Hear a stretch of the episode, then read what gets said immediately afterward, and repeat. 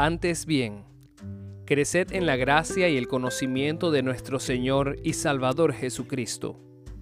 A Él sea la gloria ahora y hasta el día de la eternidad. Amén.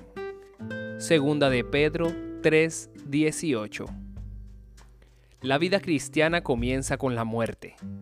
De hecho, con dos muertes. En primer lugar, la muerte de Cristo en la cruz hace posible nuestra nueva vida, libre del dominio de Satanás, libre de la condenación del pecado, libre de la muerte que es el castigo del pecado. Además, trae reconciliación con Dios y los humanos. En segundo lugar, la muerte del yo hace posible que tomemos la vida que Cristo ofrece algo ocurre a la persona que acepta a Jesús como su Salvador y Señor. Como resultado a lo antes mencionado, empezamos a crecer en Cristo Jesús. Esto equivale a crecer en madurez de manera que día tras día reflejemos la voluntad de Cristo y caminemos los caminos de Cristo. En el proceso de crecer en Cristo, el creyente entenderá su necesidad del Espíritu Santo, el cual lo guiará al estudio de la Biblia, la oración y la testificación. Al nacer como una nueva persona, el recién nacido experimentará la satisfacción de la reconciliación con Dios y con las demás personas.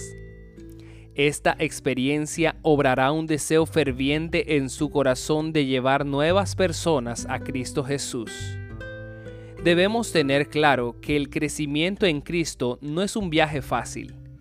En este viaje las fuerzas sobrenaturales están alineadas contra nosotros y debemos esforzarnos y perseverar en este camino.